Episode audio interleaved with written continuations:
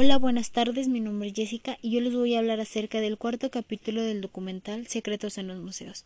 Esta vez le toca al Museo Metropolitano Met de Nueva York.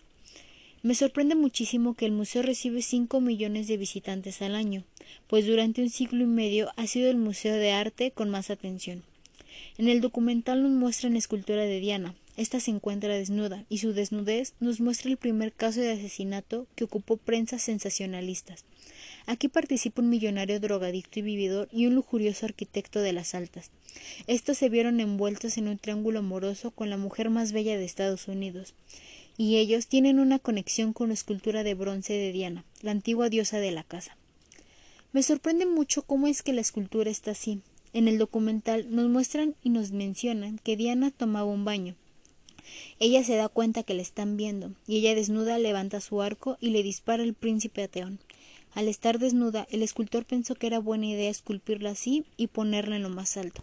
Evelyn fue la modelo para hacer a Diana, ya que ella encarnaba el espíritu de ella, y también fue la que estaba involucrada en el triángulo amoroso.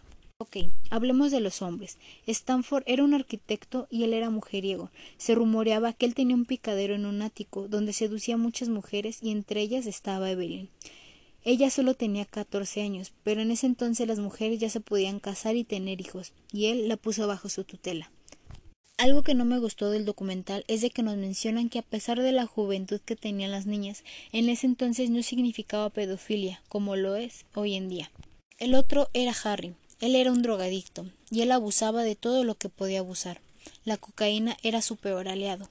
Harry y Stanford estaban en un lío sobre Evelyn, sobre quién se quedaba con ella.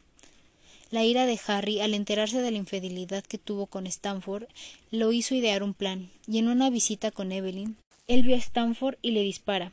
Me llamó mucho la atención que todo esto fue bajo la estatua de Diana. En el documental nos hablan sobre la armadura de Enrique VIII.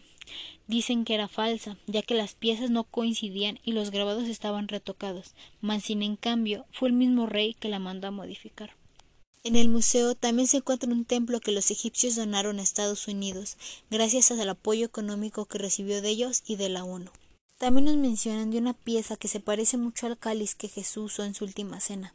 Pero sin en cambio los expertos dicen que parece más una pieza de una linterna de aceite. La gran evolución de la tecnología y los materiales nos ayudan a ver cosas que no podemos ver a simple vista y todo esto nos muestra el documental. Pero bueno, nos vemos hasta el próximo episodio. Bye.